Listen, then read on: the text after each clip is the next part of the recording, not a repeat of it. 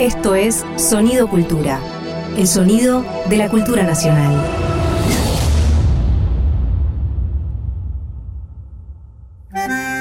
Un perfume de arrabal flota en el aire de la radio. Un farol se enciende en una esquina huérfana. El fuelle se lastima por dentro y sangra en la noche. Una moneda rueda hacia su destino trágico. Veinte centavos por un alma tanguera. Dolores Solá y Hernán Lucero en Eche 20 centavos en la ranura. Un contenido del Ministerio de Cultura.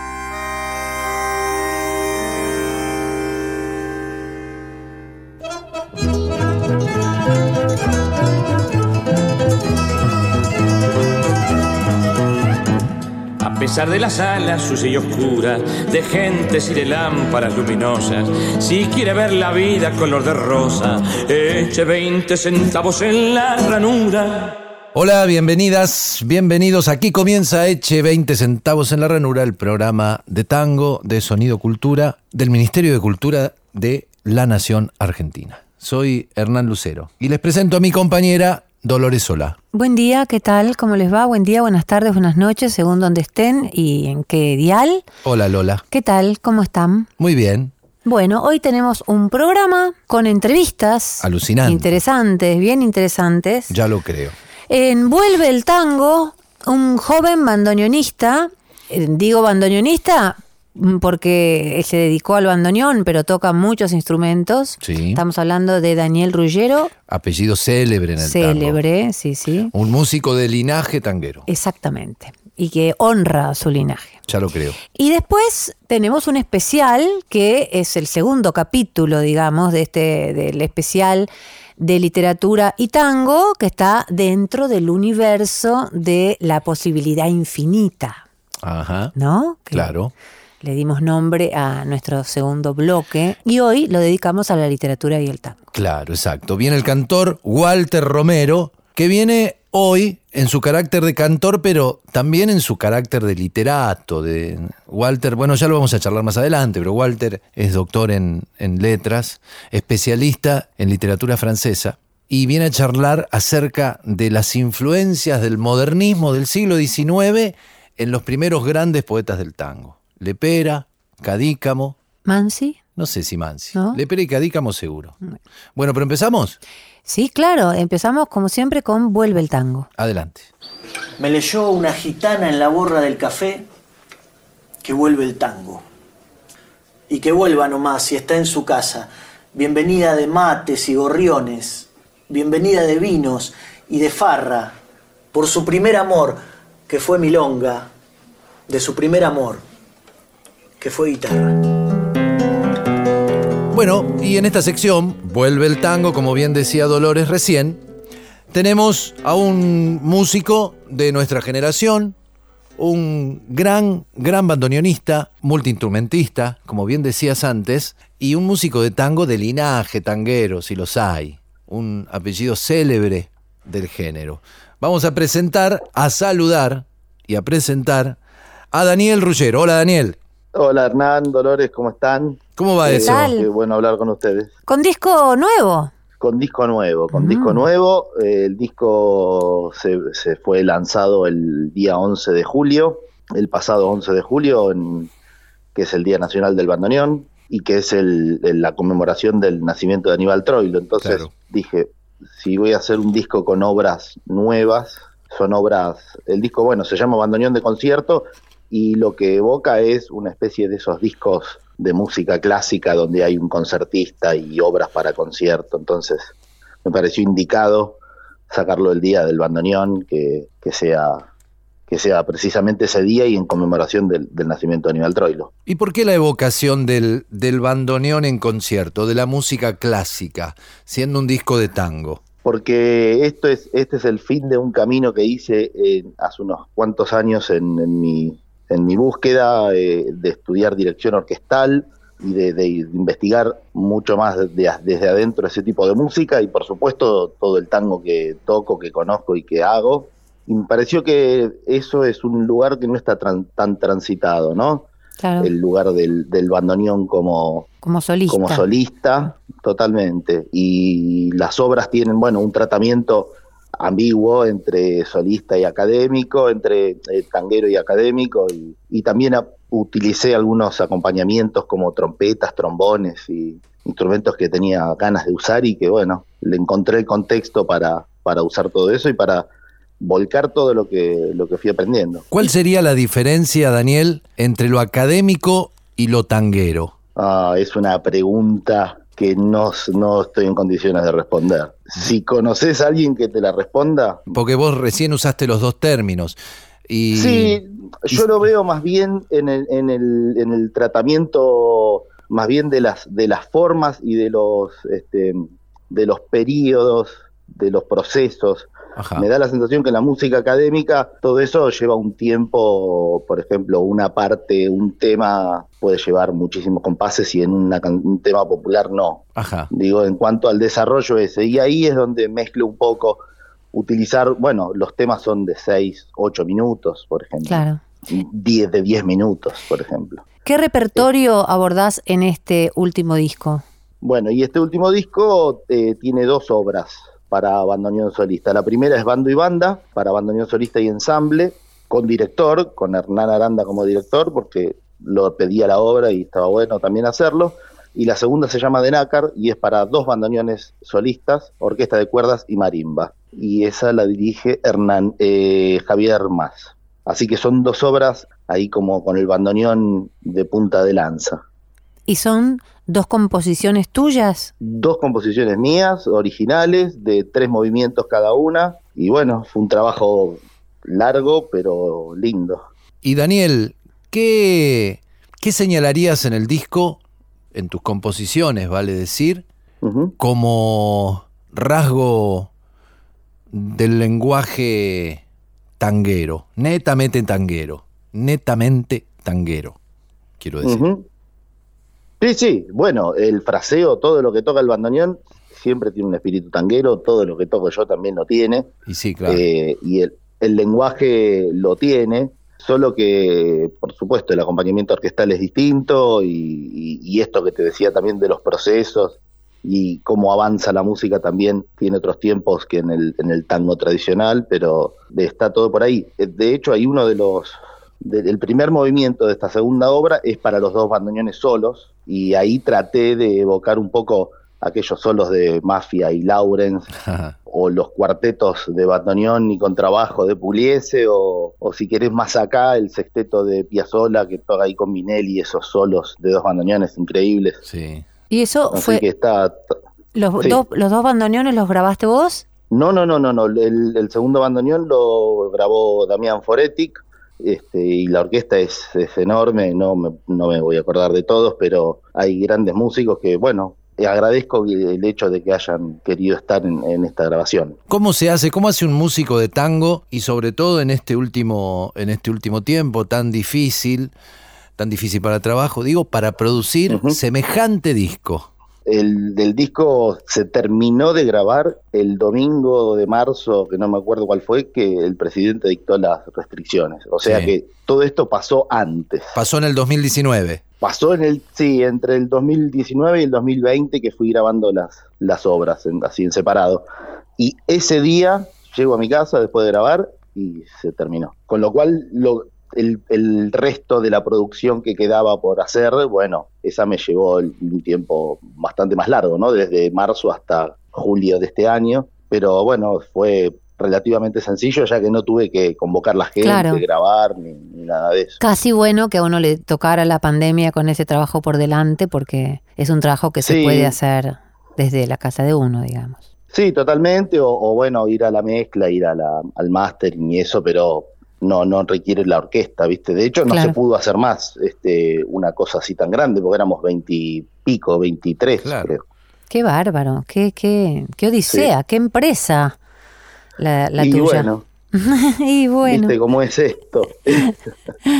Pero bueno, la verdad que con gusto, ¿no? Y, por supuesto, escuchando resultados con mucho, con mucho gusto. Y, y también esto de, mira, yo pensaba, ah, cuando hablábamos del disco, cuando empezamos a hablar del disco, ahí en toda esta, esta movida que estamos haciendo, y se me, se me vino a la cabeza esta pequeña paradoja de que el bandoneón eh, es un, instrumento alemán, por supuesto, llegó a, a Río de la Plata, ahí se encontró con el tango de una manera fortuita, por Sí. supuesto, y era un instrumento sin, este, sin historia, sin tradición, un instrumento nuevo. Sí, Claro. sí. Y dentro del tango el instrumento empezó a tener tradición y a tener historia y a tener métodos y, y docentes, con lo cual es un desarrollo paralelo que entendí que mientras los bandoneonistas tocaban más o mejor o depuraban esa técnica, todo esto contagiaba las orquestas y los estilos. Claro. Entonces, en este eslabón me dije, bueno, quizás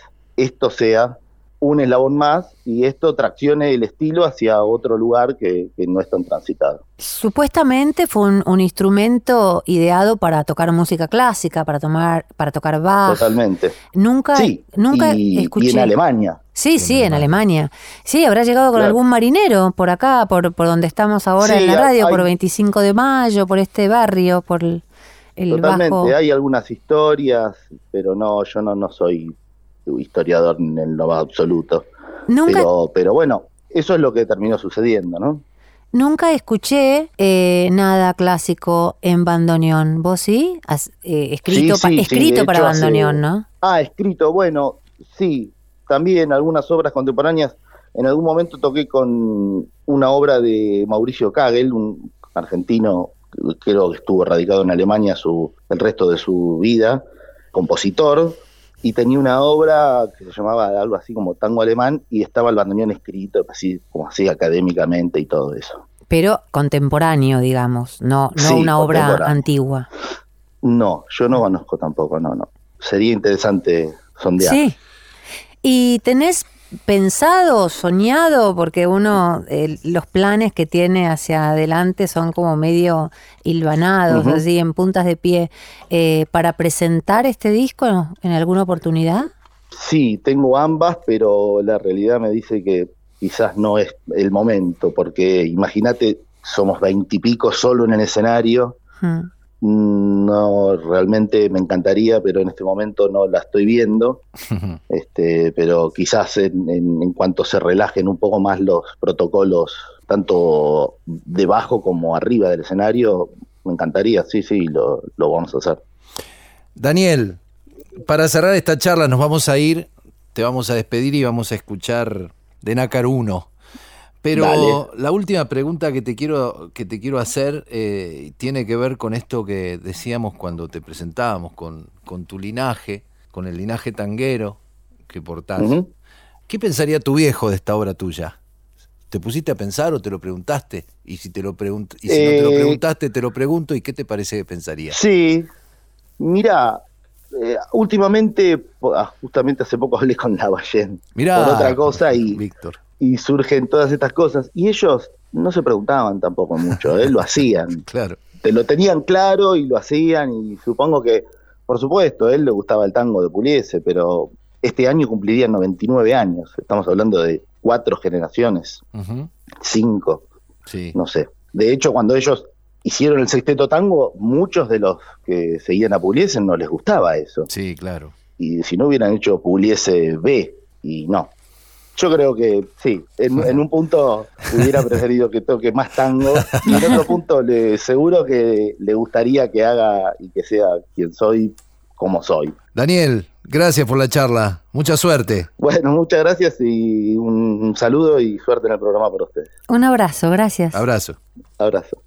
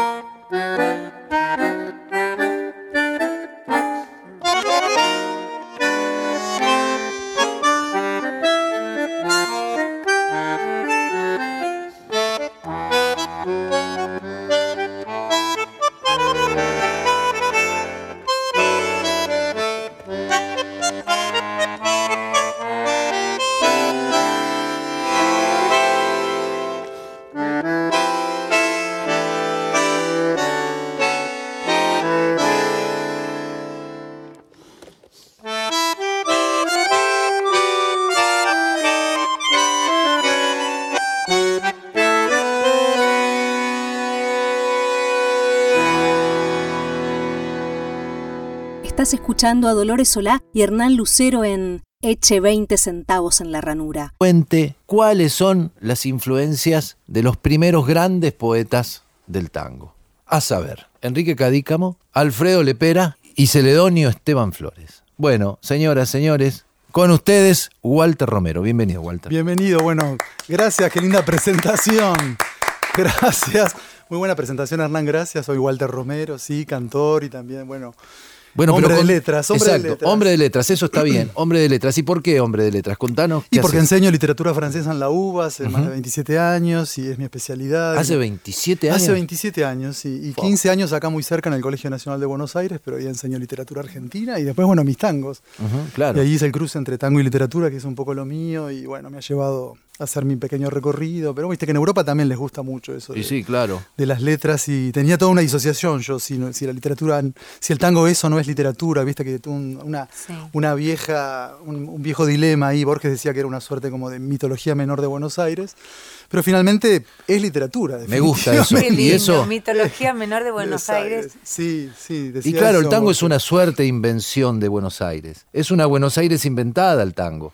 Totalmente, como no tenemos épica mayor, entre comillas, no tenemos los griegos y los héroes y los, y los, y los semidioses y dioses, entonces nos inventamos esa suerte de mitología nuestra que, que es tanguera, y que está, viste, lo que hace lo que hace la literatura es cristalizar, viste, galvaniza un montón de elementos culturales y los mete ahí, los instala en una letra, y el tango en eso ha hecho, digamos, todas unas operaciones literarias muy sofisticadas, sobre todo con estos tres poetas que, que me estás ametrallando, que son tremendos poetas, con distinto, bueno, viste que también hay una discusión en el tango si quién es poeta, quién es gran poeta y quién es letrista, o quién es estribillista, viste que hay como una jerarquía ahí, no vamos a entrar en, esas, en esos órdenes de prelación tan horribles, pero Pero bueno, uno sabe, por ejemplo, que, que, que Cadícamo, bueno, sí es uno de los grandes, grandes poetas del tango, ¿viste? Y Celedonio tiene como un lugar un poco también marginal, un poco, de alguna manera, por su extracción. Bueno, empecemos, empecemos por Cadícamo entonces. ¿Qué te y bueno? Cadícamo es el que hace la, para mí es el- la síntesis más grande en cuanto al mundo criollo, en cuanto a, a cómo rescata un montón de elementos, sobre todo de la incursión de París, y después, bueno, es el que incrusta ahí el modernismo de alguna manera en, esa, en ese tangazo que es la novia ausente. Eh, que canta Gardel y que me encanta a mí la versión de Gardel, sobre todo porque, respetando la letra de Cadícamo, la recita Gardel en la versión, es muy impresionante, no la canta. Y el poema está metido en medio del tango, ¿no? Sí, la Eh, princesa está triste. ¿qué Exacto, que tendrá la princesa. El famoso poema La, la sonatina de Rubén Darío, Claro. que es un poema bellísimo de prosas profanas. ¿Qué es una prosa profana? Es el título del libro de, Ah, claro. de- es el título del libro de, de Rubén Darío de 1896, después se publicó en París y es un libro, bueno, mira, fíjate vos, antes de que el tango arrancara de alguna manera, Rubén Darío estaba en Buenos Aires, o sea, Rubén Darío Sí. instaló toda esa cosa modernista en Buenos Aires y a partir de ahí yo creo que pregnó, viste, todas las, las fuentes y las raíces tangueras. ¿De qué año es lo de, eh, lo de prosas profanas? Lo de prosas profanas es de 1896 y después lo publica en París. Viste que Darío pensaba que Buenos Aires era la, la megalópolis en aquel momento y queda fascinado con ello.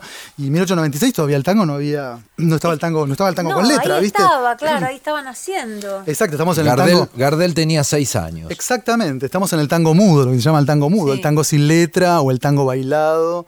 Viste que después la letra llega, bueno, como Claro. todos sabemos, en, en 1917 con el tango, con Mi Noche Mi Noche Triste. Triste. Sí, en exactamente. 1896 habría algún tango con letra, de esas letras procaces. Picaresca, Sí. Procaces, algo más La cara de la prostibularias. luna, La cara- no sé de Claro, qué. La C de la luna, sí. La cara de la luna. Sacudime la persiana. Sacudime la, Sí, pero bájame la claro. No sé de persiana, qué- sí, de exactamente. qué años son Sí, esas, sí, pero- sí. Sí, por ahí. Todo el tango prostibulario, claro, que está en los orígenes de la letra y después, bueno, hasta que llega el advenimiento de la letra. Pero fíjate vos que eh, Cadícamo para mí es una síntesis increíble, porque mete París, mete todo, la- la- todo el imaginario parisino, que todavía, sobre todo, bien no es, un, no es un imaginario tanto modernista, sino que es un imaginario más del, del romanticismo, ¿viste?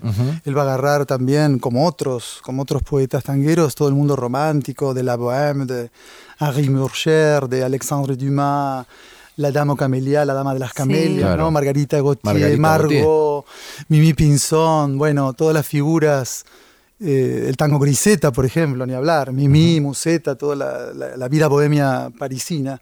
Así que en verdad eh, el tango se impregna un poco de ese romanticismo francés, ya que me traes acá con, el- con, la, con la cosa, digamos, afrancesada. Sí. Eh, y después pasa por el simbolismo, me parece, porque el modernismo, viste que Borges, que era tremendo con las cosas que decía, decía, el modernismo es nada más que poemas franceses escritos en español, decía Borges. Y lo, que uno que, lo que hizo Rubén Darío, que no, le- no le gustaba mucho, lo, lo- lo- pasar toda la, la cosa francesa del, del movimiento simbolista y parnasiano y lo pasó a, a- la lengua española, ¿no? El simbolismo y el parnasianismo, que son esos movimientos de, de los poetas raros, como lo llamaba Rubén Darío. Verlaine, eh, Mallarmé, Rimbaud y antes que todos, presimbolista o posromántico, Baudelaire, nada más ¿Qué- y nada menos. ¿Qué elementos de esas, de esas corrientes, de esas escuelas, corrientes, cómo, cómo las llamaríamos? ¿Cuál sería Sí, son término? escuelas, son movimientos Escuelas como movimientos. literarios. Exacto. Sí, sí. ¿Qué elementos concretos encontrás del modernismo y del romanticismo en los versos de Cadícamo? En los versos de Cadícamo encuentro sobre todo todo el elemento del Rubén Darío, todo el elemento de cómo evocarlo a Darío de una forma muy fina y también evocar todo el mundo romántico, ¿no?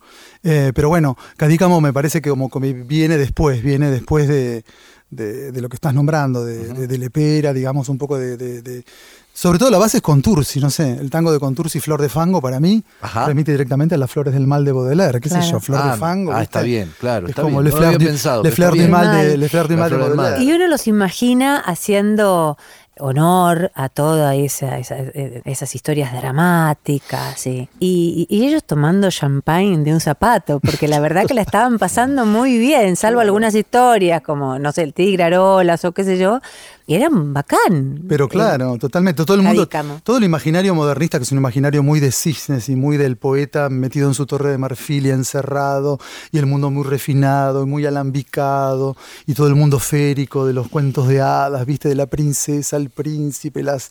Todo ese mundo cae, digamos, a tierra con el tango. El, el tango lo, lo- lo- bueno, lo desploma Sí. totalmente, ¿no? Claro, claro. Eh, y ahí el, el- el laburo que hace, bueno, Celedonio Flores, para volver un poco a tu pregunta, es esa parodia que hace de la sonatina de Rubén Darío. Poema, por otra parte, que, no sé, mis tías abuelas, mis abuelas repetían de memoria, ¿no es cierto? Los domingos los ravioles se mandaban, la princesa está triste, que tendrá la princesa? O se mandaban algún poema de Darío, ¿no? Ahora, no sé, se recitan otras cosas o se cantan otras...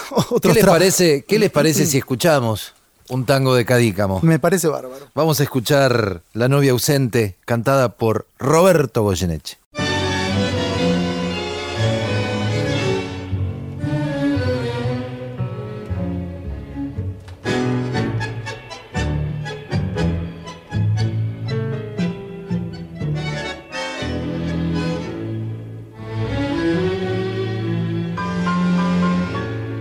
Veces repaso mis horas aquellas cuando era estudiante y tú eras la amada que con tu sonrisa repartías estrellas a los puntos altos de aquella barriada, a las noches tibias, a la fantasía de nuestra veintena de abriles felices, cuando solamente tu risa se oía y yo no tenía mis cabellos grises. Íbamos del brazo y tú suspirabas cuando muy cerquita te decía mi bien. Ves como la luna se enreda en los pinos y su luz de plata nos besa en la sien.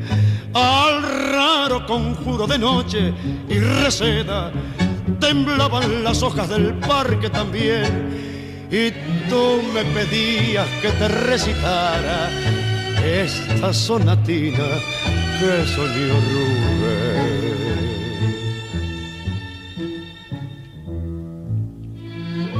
La princesa está triste.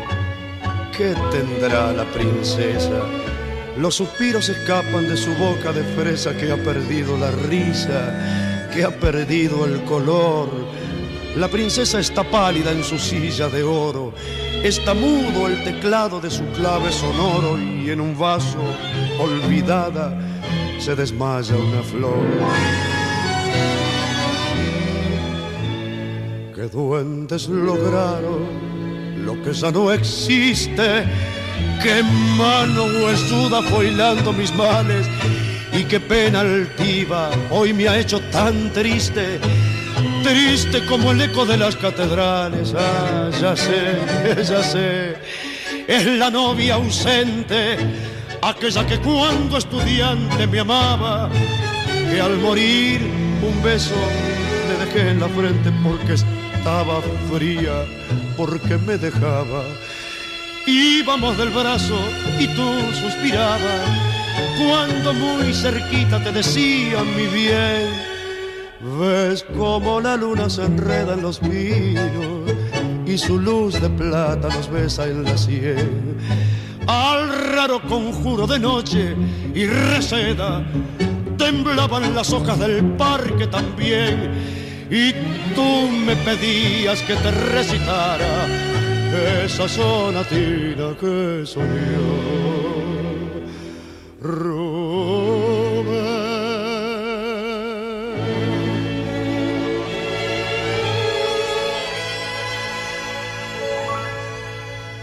Acabamos de escuchar La novia ausente. Em, Que retoma toda la temática tanguera, de la, digamos, de la, de la chica perdida, de la mina, digamos, muerta y, digamos, soñada de alguna De Margarita manera. Gautier. De Margarita Gautier, de alguna La dama manera. de las camelias. La dama de las camelias, ¿No? exactamente. El mito, digamos, de la tísica que fallece y de la cual uno queda enamorado. Pasemos ahora al día que me quieras. En- encontramos eh, al- eh, elementos de este tipo en ese poema. Es un poema, en realidad, la letra, digo, del día que me quieras es un medio un choreo, ¿o no? Sí, sí, es un choreo, es un... No, digamos, en, en términos literarios sería una parafrasear, parafrasear. Un homenaje. Lo parafraseó Amado Nervo.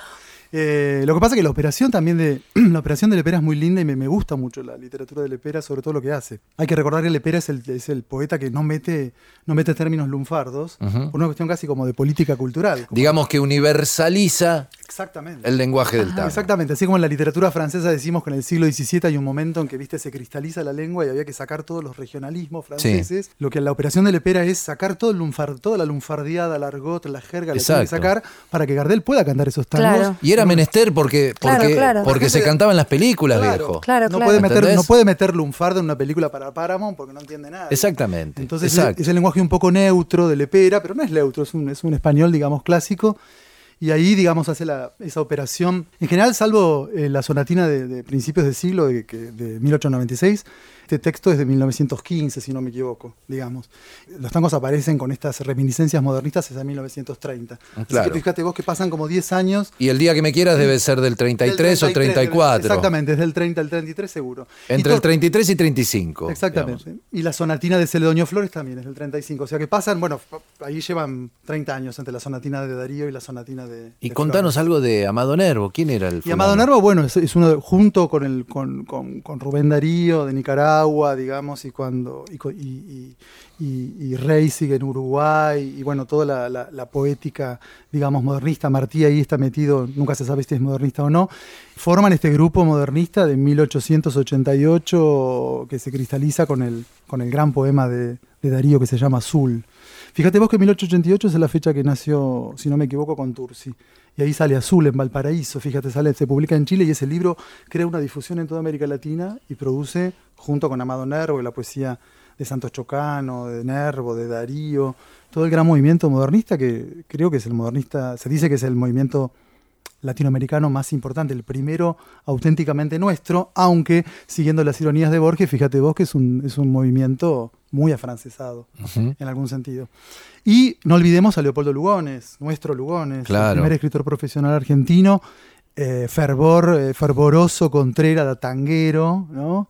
Que, que decía que el tango era, bueno, también era una suerte como de, no de cópula ba- eh, eh, bailada, pero Sí. decía que era un, un reptil de lupanar. ¿no? Exactamente, eso. El reptil Es el estaba. tipo, es el estaba tipo que, tratando de pasó, que del anarquismo, viste, del socialismo al facho, a ser Al facho facho, y a reclamar la hora de la espada, ¿no Sí, es cierto? Y, y- y así su, su, y así su, proge- su, su sí, progenie, su claro, su progenie de todo tipo, exactamente, los lugones. Qué interesante familia, Qué ¿eh? interesante familia. No, lo que quería traer es que, eh, mira, hoy que ustedes están trabajando con, con- con esto que están tras- trayendo de la novia ausente, para mí los, la trilogía sobre cómo ver dónde está funcionando el, el modernismo es un poco la novia ausente de Cadícamo, la sonatina de Celedonio Flores y el otro tango que está inspirado en Lugones, que es el aguacero, que es prácticamente otra copia, otro ¿El aguacero? El Otro aguacero, choreo de como sal- si del- fuera renegando del destino. ¿De qué poema? de Salmo Pluvial, de Salmo Pluvial de. Lugones. Es todo ¿Eso la- es- está en el lunario, en el lunario, el Eh, salmo? No, el Salmo Pluvial está en el libro de los paisajes. Ajá. Perdóname, me parece que está en el libro de los paisajes. Claro, si no me sí, sí, puede ser. Pero es la descripción de una tormenta en pleno en la Pampa y es otro Sí. Hermoso choreo, digamos. Y ya que estamos en el choreo. Mirá. Ya lo creo. En un momento creo que Perlonger hablaba, viste, del, del- del- del- del chorreo de las iluminaciones, ¿no? Eh, eh, invocando un poco a Rambo. Yo creo que ahí en el, el aguacero hay una relectura de Lugones impresionante.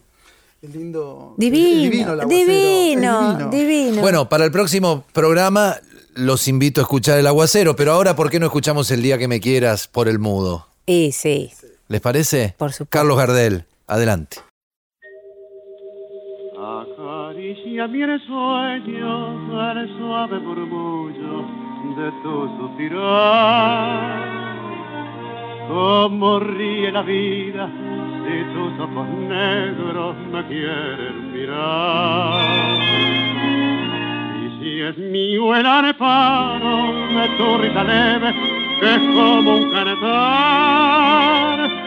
Ella quieta mi herida, todo, todo se olvida.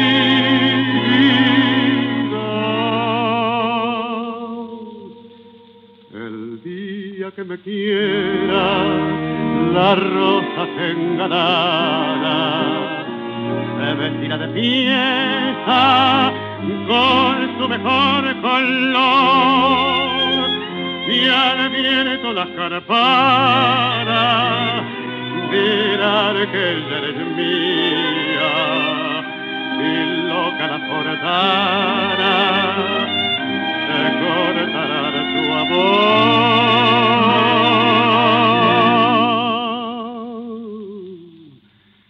La noche que me quiera desde el azul del cielo las estrellas celosas nos mirarán pasar y un rayo misterioso para nido en tu pelo. Luciérnaga curiosa que verán oh, cara de mí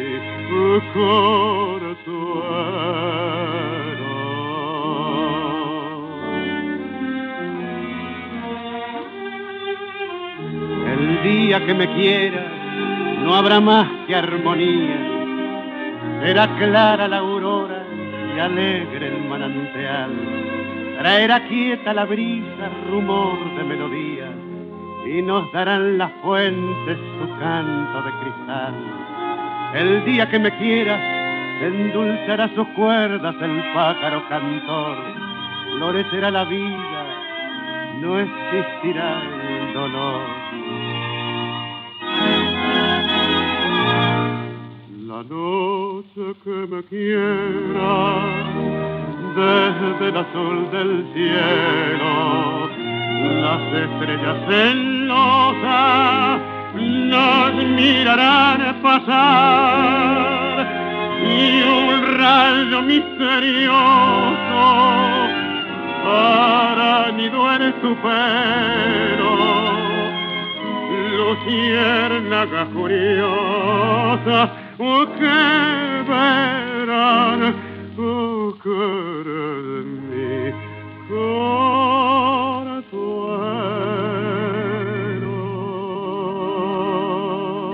Escuchamos a Carlos Gardel, El día que me quieras. Venís con unas ganas de hablar de Celedonio Flores porque desde que empezamos estás nombrándolo a Celedonio. Vos decime si me disperso, vos llevas. No, no te dispersas No, nada, no, al contrario, no, es un no, placer, hermano. Eh, bueno, vamos a Celedonio Flores. Y Celedonio, viste que viene también de una tradición bastante, bastante rea, qué sé yo. Está el mito ese de que Gardel le pregunta cuando le dio la letra de mano a mano, pibe, ¿a quién le chafaste esta letra? ¿no?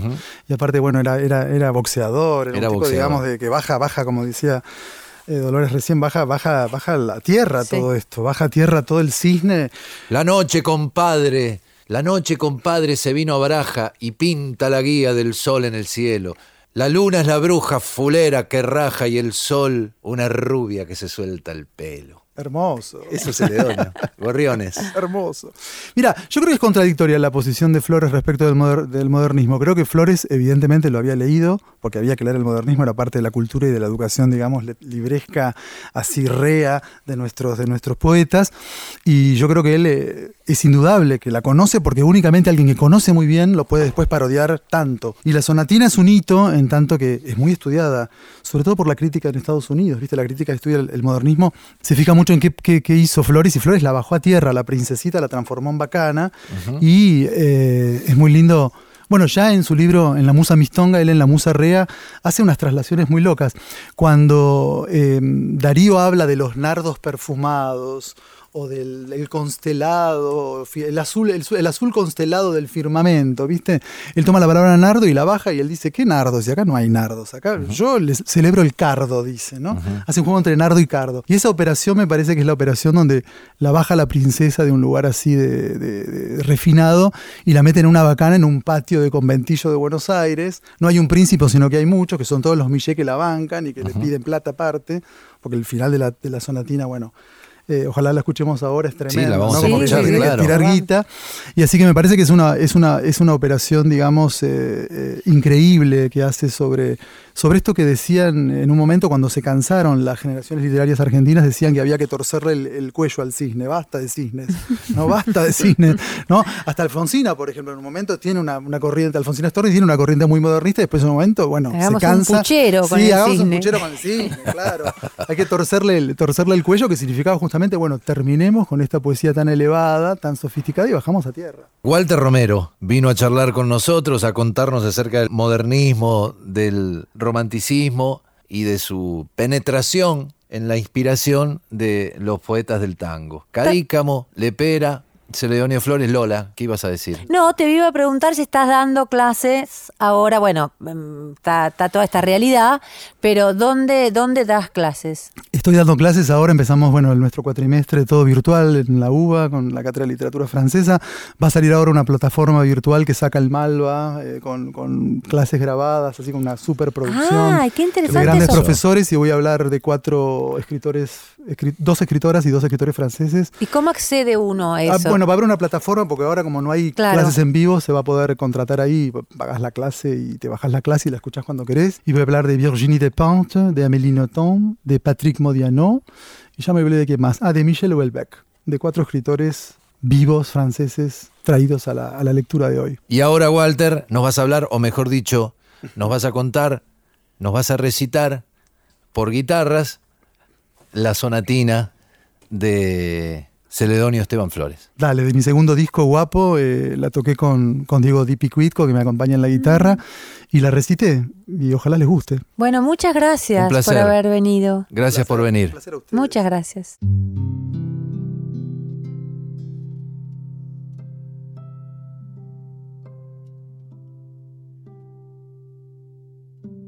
La bacana está triste. ¿Qué tendrá la bacana? Ha perdido la risa su carita de rana. Y en sus ojos se nota, yo no sé qué penar. La bacana está sola en su silla sentada. El fonógrafo calla y la viola colgada aburrida parece de no verse tocar. Vuelve al patio el berrido de un pebete que llora. Tiran bronca dos viejas y chamulla una lora, mientras canta y paliache un vecino manguín. La bacana no ríe, la bacana no siente. La bacana parece que ha quedado inconsciente con el mate ocupado por algún berretín. ¿Piensa acaso en el coso que le espera en la esquina? En aquel que le dijo que era muy bailarina con tapín de mafioso, con padrito y ranón en aquel que una noche le propuso el espiante, en aquel cajetilla entallado de elegante, o en aquel caferata que es un gran pelandrón. Oh, la pobre percanta de la bata rosa, quiere tener menega, quiere ser poderosa, tener departamento con Millet y gigoló, muchas joyas de bute, un peleche a la moda, porque en esta gran vida el que no se acomoda y la vive de grupo, el final se embromó. Ya no quiere la mugre de la pieza amueblada. El bacán que la yaca ya la tiene cansada, se aburrió de esa vida de continuo ragú. Quiere un pibe a la gurda que en el baile con corte les dé contramoquillo. A los reos del norte, los fifí del oeste, los cafillos del sur. Vamos, vamos pelandra, dice el coso que llega. Esa cara de otaria que tenés no te pega. Levantate ligero y unos mangos pasá. Patio en silencio. Un rayito de luna se ha colado en la pieza. Mientras la pelandruna saca vento de un mueble y le dice, toma. Te traje unas gemas, unas joyitas. De esa discoteca bizarra. Sí, que de esa discoteca bizarra que me va abriendo puertas cada semana. Y a ver qué puerta te abrió. esta Y vez. esta, por ejemplo, me abrió la puerta de, la, mm, de una orquesta que se llama Río Rita, que es una orquesta que duró varios años, desde los años 30 en adelante, y pasó por muchos géneros. Terminó siendo la banda de sonido de una, de una película que se llamó Río Rita. Pero en este caso eh, te traigo un tango en italiano. Uh. En italiano. De 1947, que se llama Canto per te.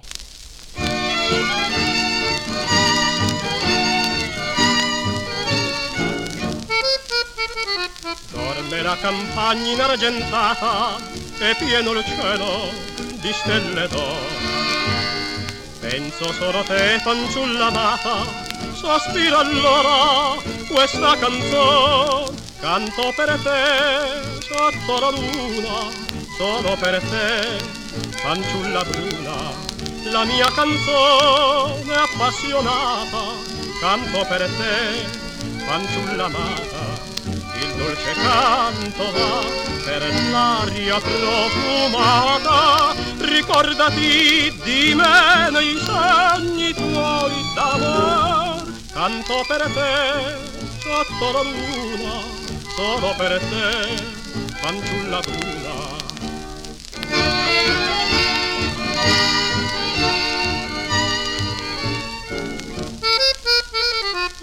Del dolce canto dell'amore una finestra la bimba e l'ascolta l'eco del mio cuore che le ripete pien di passione canto per te sotto la luna solo per te.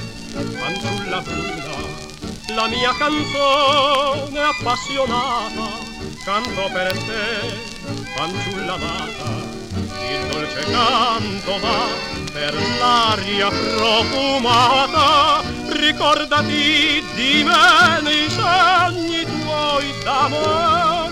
Canto per te sotto la luna, solo per te, fanciulla bruna.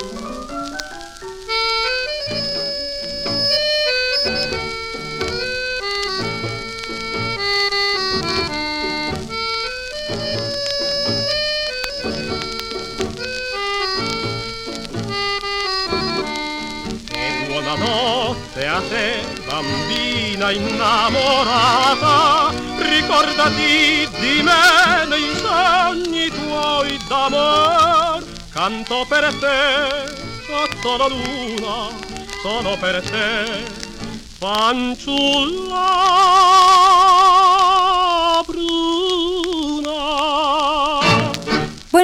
anduvo por Italia, lo tuyo. Y lo mío viene criollo, como siempre. Como siempre. Como siempre. Y, voy, mira, traje un, otro cantor de culto. Alguna vez traje al Mosito Cordó. Hoy traigo a otro cantor de culto. Ajá. De apellido célebre. De una familia tanguera. De Zárate. Ajá. De la familia Verón. De los Verón. Rosa y Elba Verón. Sí.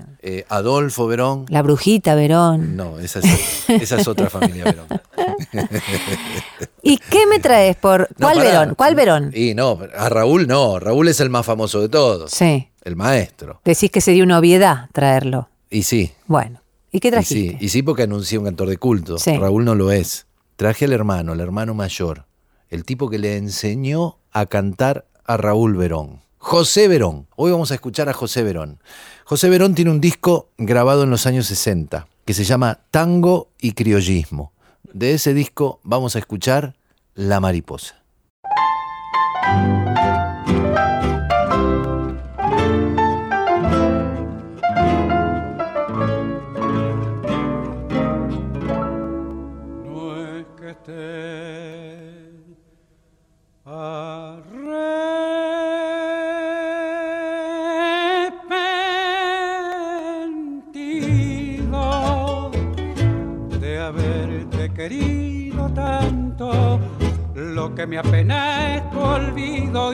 Traición me sumen amargo llanto. Si vieras estoy tan triste que canto por no llorar. Si para tu bien te fuiste, para tu bien te tengo que perdonar. Aquella tarde que te vi, tu estampa me gustó, bebeta de arrabal, que sin saber tu cariño y fue tan solo por mi mal. Mira si fue sincero mi querer, que nunca imaginé la hiel de tu traición, que solo y triste viva me quedé, sin amor y sin fe, y derrotado el corazón. Ten cuidado, mariposa de los mentidos amores, no te cieguen los fulgores de alguna falsa pasión, porque entonces pagará toda tu traición, toda tu maldad. Después de libar traidora en el rosal de mi amor, te marchas engañadora para buscar el encanto en otra flor.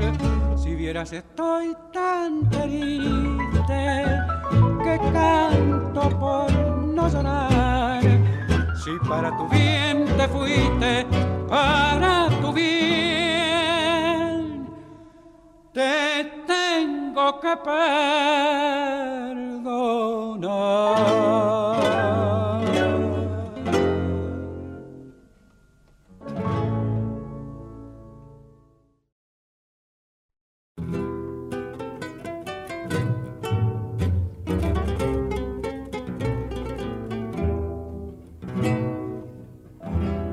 Te canto pensando que tú muy lejos. Ay, madre del alma, muy lejos de mí. Los vientos se llevan girones del alma que yo en mis canciones mando para ti. Quisiera tenerte vestida de estrellas Quisiera mirado sentir tu calor y en la maravilla de tus ojos claros ver los ojos míos rebosando amor. Madre de los cabellos de plata que en tu regazo sublime tanto me hiciste soñar madre, por la que siempre suspiro, no quisiera verte lejos, ni ver tus ojos llorar. Amor como el tuyo no encuentro en la tierra. Ay, madre del alma, qué amor sin igual. Yo quiero pagarte diciendo a la gente que mi vida es poco para tu bondad.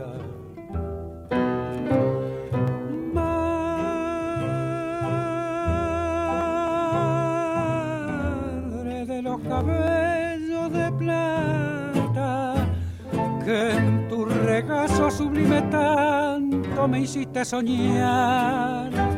Madre, por la que siempre suspiro, no quisiera verte lejos, ni ver tus ojos llorar.